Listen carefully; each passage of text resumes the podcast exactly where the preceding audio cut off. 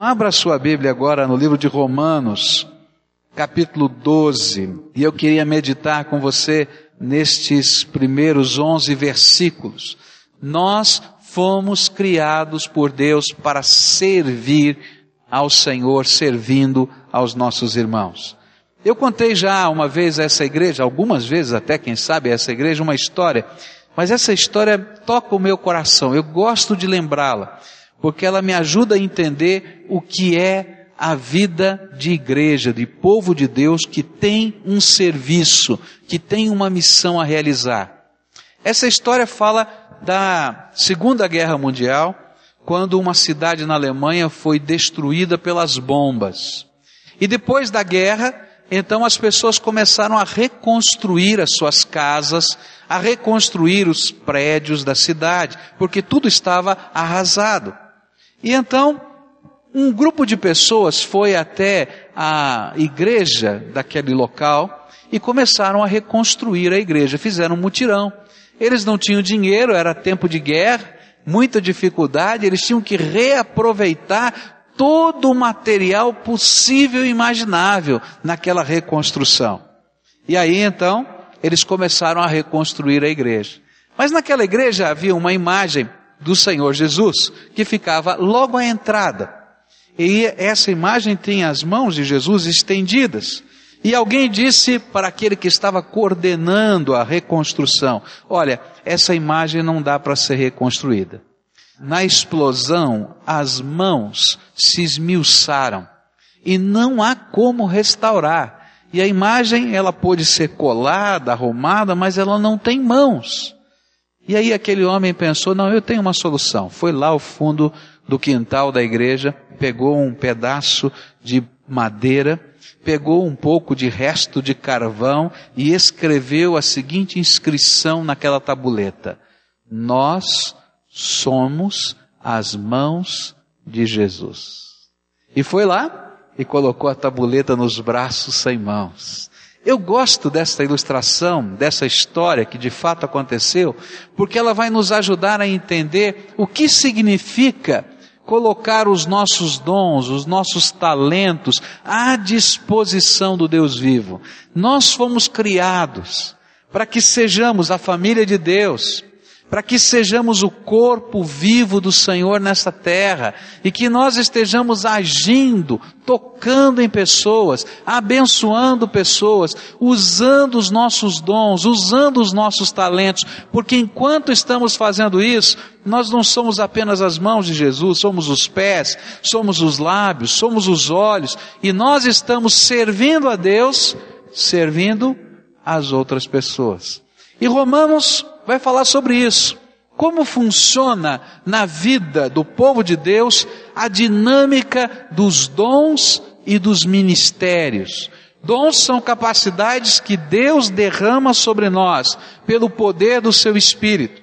Nós temos dons espirituais, que são essas capacidades derramadas por Deus. Nós temos habilidades naturais, que são coisas que vieram conosco da nossa genética.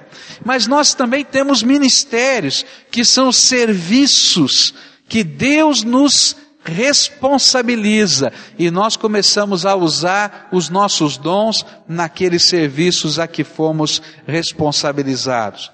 Romanos 12 diz assim a palavra do Senhor: Portanto, irmãos, rogo-lhes pelas misericórdias de Deus, que se ofereçam em sacrifício vivo, santo e agradável a Deus.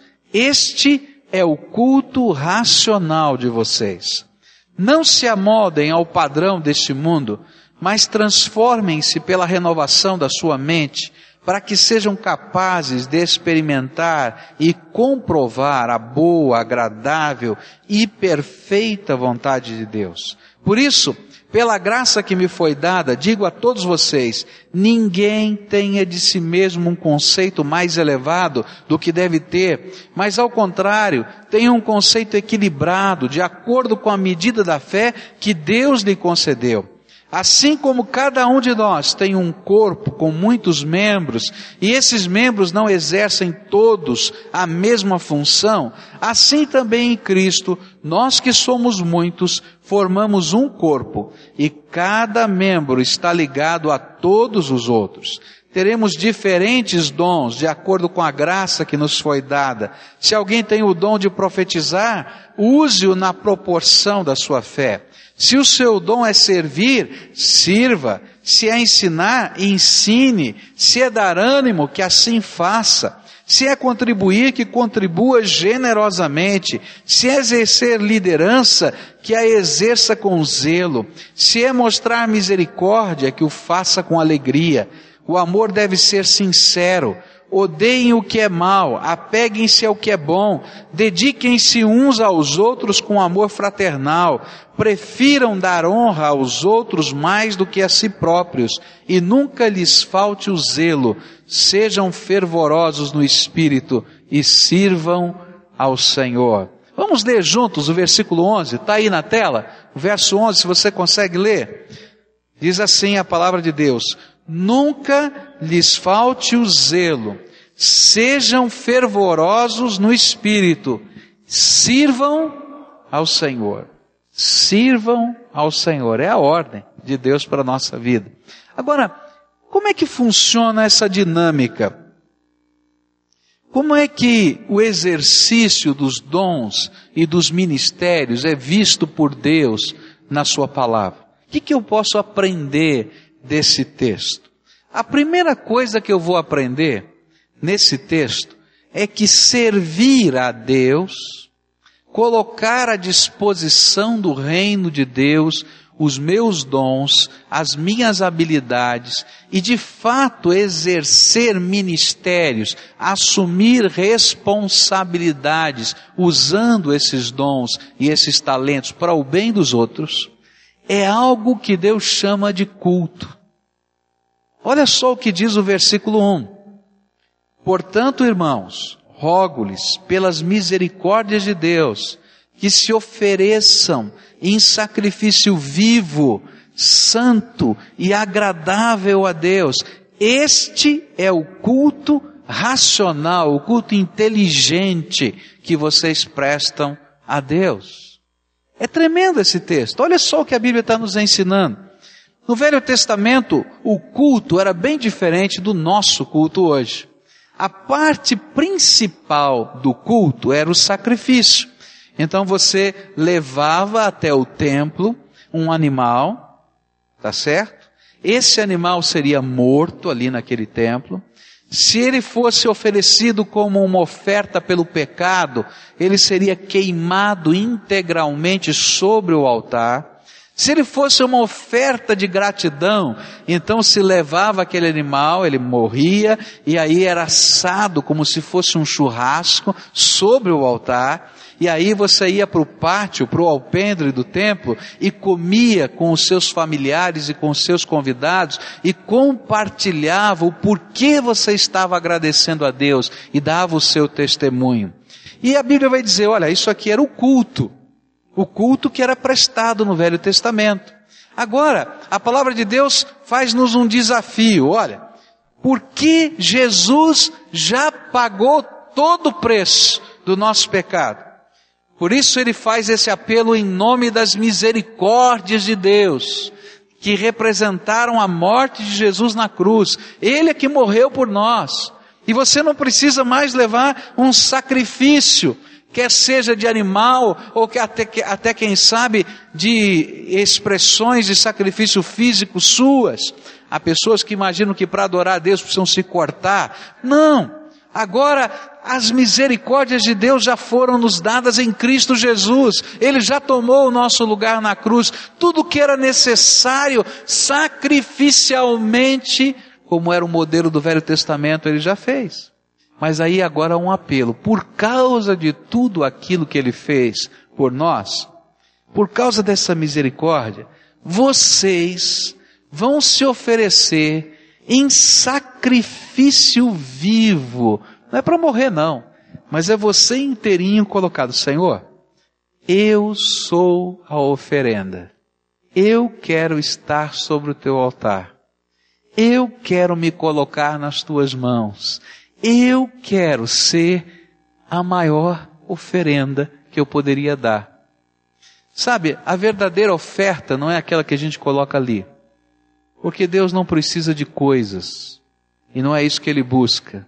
E Ele diz: olha, se você entendeu o que eu fiz por você, a sua resposta vai ser eu agora, com todos os meus talentos, com todos os dons que o Senhor derramou para mim, com tudo que eu sou, com tudo que eu tenho, eu me coloco no teu altar para te servir e para te adorar. E a Bíblia vai dizer, isso é culto inteligente. É culto de quem entendeu, de quem compreendeu a expressão do amor de Deus derramada sobre a sua vida. Por isso, servir a Deus com os nossos dons, com os nossos talentos, com as coisas que Ele colocou nas nossas mãos, nada mais é do que adorar a Deus com inteligência, com capacidade de discernimento. E é isso que a Bíblia chama de sacrifício vivo.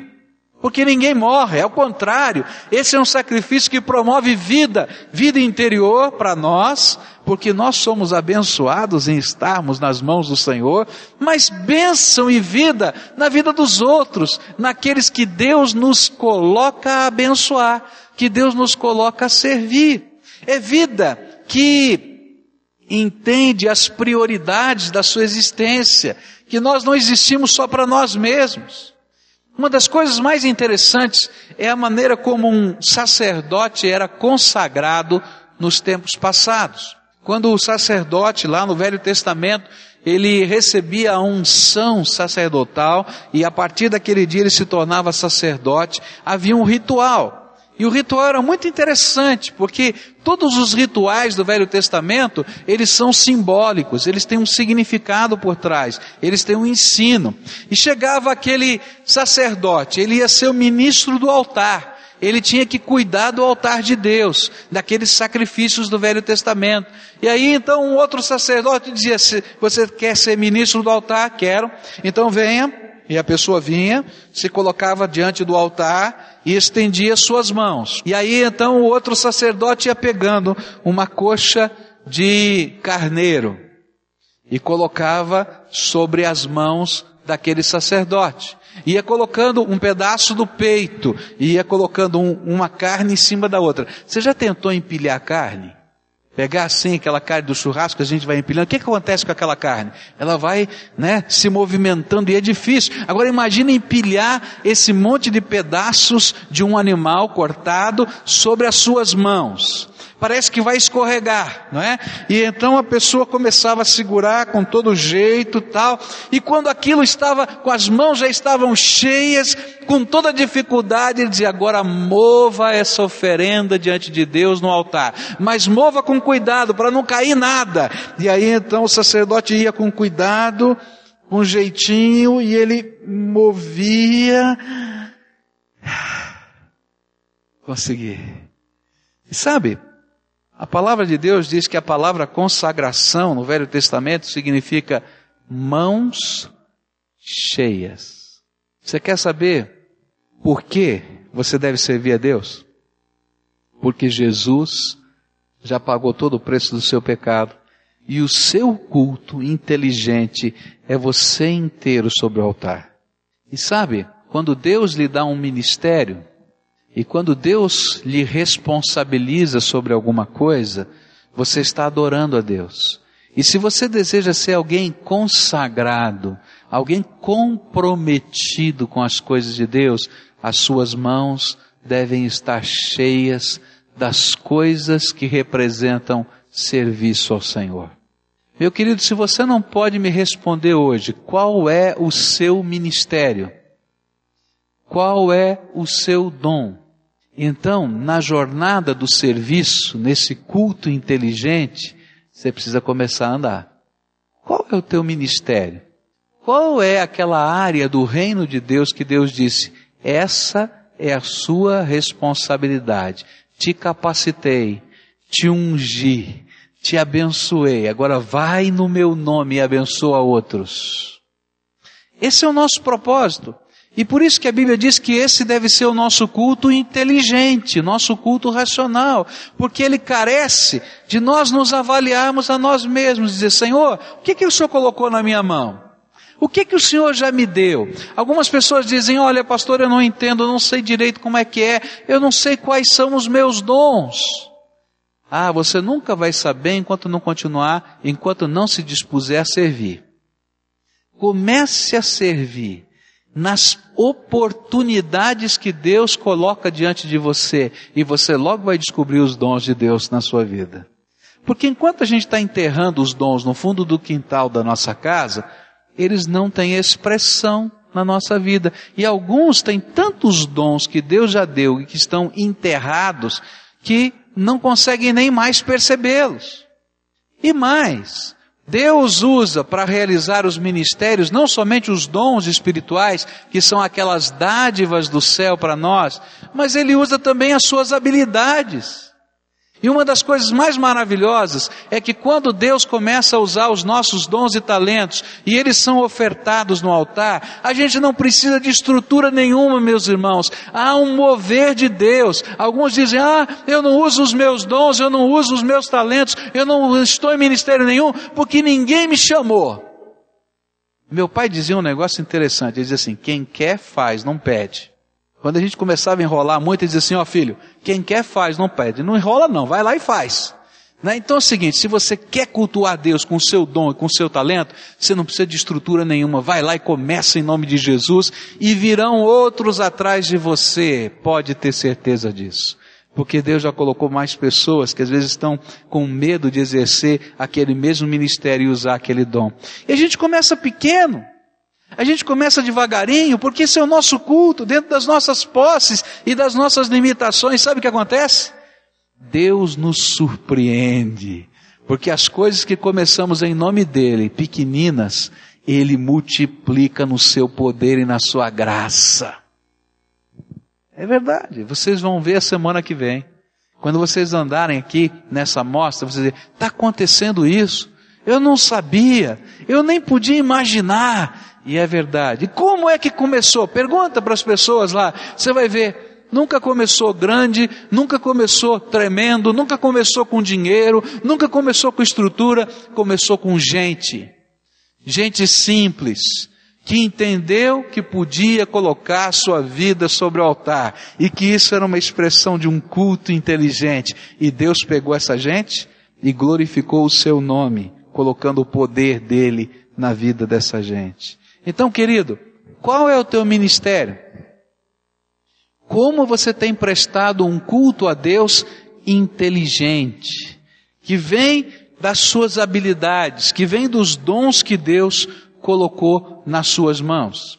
A segunda coisa que esse texto me chama a atenção é que quando nós começamos a usar os dons que Deus nos deu, e começamos a assumir as responsabilidades que Deus nos deu, Deus usa esses ministérios para transformar o mundo. Olha só o que diz a palavra de Deus. Não se amoldem ao padrão deste mundo, mas transformem-se pela renovação da sua mente, para que sejam capazes de experimentar e comprovar a boa, agradável e perfeita vontade de Deus. A Bíblia vai nos dizer que antes, antes de nós nos colocarmos sobre o altar de Deus, antes de nós fazermos do nosso coração a morada preferida do Senhor, nós estávamos seguindo um curso, seguindo um modelo. E a Bíblia chama isso de curso desse mundo, que é controlado pelo príncipe das trevas, por Satanás. Isso se encontra em Efésios 2, você pode ler lá que nós estávamos seguindo uma rota. Essa rota você podia chamar de cultura, de costumes, de jeito de ser, é o jeitão que o mundo está vivendo, é essa violência que está aí, é esse negócio, eu seguro que é meu, olha, você se vira aí que ninguém dá nada nesse mundo, é esse jeitão. Mas quando Jesus entrou na sua vida, você começa a viver agora não mais segundo o jeitão desse mundo, mas segundo o jeitão de Deus segundo os propósitos de Deus na sua vida. E quando você começa a ser transformado pelo Espírito e a usar aquilo que Deus já colocou nas suas mãos e a degustar o sabor gostoso da vontade de Deus, sabe o que acontece? Tudo aquilo que você começa a fazer, por menor que seja, começa a transformar o jeitão e a cara do mundo em que você vive. Você vai na sua casa e começa a usar os seus dons e talentos para abençoar toda a sua casa. Aquela casa muda de cara. Eu me lembro de uma família, eles abriram a lista telefônica, descobriram o endereço da igreja na lista telefônica e vieram assistir um culto. E naquele culto eles receberam Jesus como Senhor e Salvador. Na semana seguinte eles voltaram à igreja. E naquela semana seguinte era Dia das Mães. E a gente começou a pregar na palavra de Deus sobre o nosso papel com a família. E quando terminou o culto, a esposa olhou para o marido, o marido olhou para a esposa e disseram: Olha, nossa vida não está bem. Faz alguns anos que nós não conversamos com a minha mãe. Houve uma briga de família, sogra e nora brigaram e as coisas ali se dividiram. E aí então um olhou para o outro e disse, e agora? Nós ouvimos tudo isso, vai ficar desse jeito? Disse, não, hoje é dia das mães, nós vamos começar o resgate. Foram lá uma, um restaurante, compraram comida e mandaram embrulhar e apareceram na maior cara de pau com a comida na mão, os netinhos na frente, se não fosse o netinho, né? O netinho foi na frente, não é? O netinho foi na frente e aí tocaram a campainha. Quando abriu a porta, o vovô olhou para os netinhos, já começou a chorar, porque fazia três anos que ele não via os netinhos. A vovó olhou para aqueles netinhos, começou a chorar, abriu a porta, não sabia se mandava entrar, se colocava a cadeira, colocou a comida na mesa, passaram a tarde juntos, choraram, se abraçaram, se perdoaram. E sabe o que aconteceu?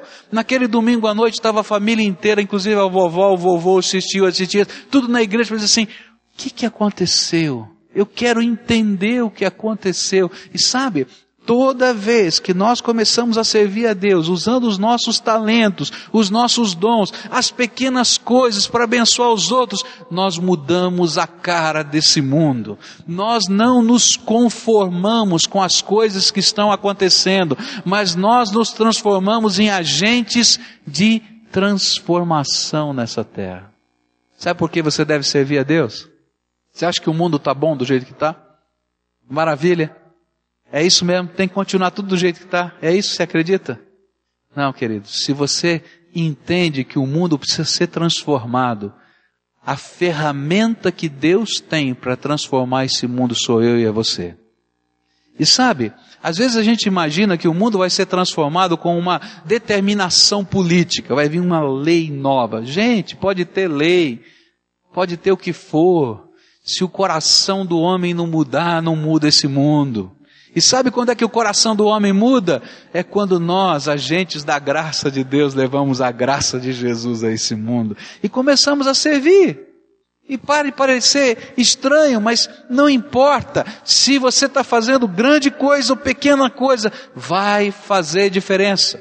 Tinha um homem andando na praia e tinham várias estrelas do mar jogadas ali pelo chão. Elas perderam a maré e elas estavam morrendo porque estavam fora da água. E aquele homem então começou a pegar aquelas estrelas do mar, uma a uma, aquelas que ele podia, e jogava longe para cair no mar. E jogava longe. E de repente passou alguém perto dele e disse assim: Moço, dá uma olhada, são milhares de estrelas do mar que estão jogadas aí nessa praia. Você acha que vai fazer diferença? Ele pegou mais uma estrela do mar, olhou para ele e disse: Não sei, mas para essa já fez. E jogou. Gente, é assim. Eu não sei se o Brasil vai, vai mudar todo, mas eu sei que a minha casa pode mudar. Eu não sei se o meu bairro vai mudar todo, mas eu sei que a minha vizinhança pode mudar. Eu sei que a presença do povo de Deus comprometido, fazendo a vontade de Deus, colocando a sua vida no altar, usando os seus dons, os seus talentos, para a glória de Deus, podem mudar a face, a vida, a história de pessoas. E gente, se mudou uma pessoa, valeu. A Bíblia diz que uma alma vale mais do que o mundo todo.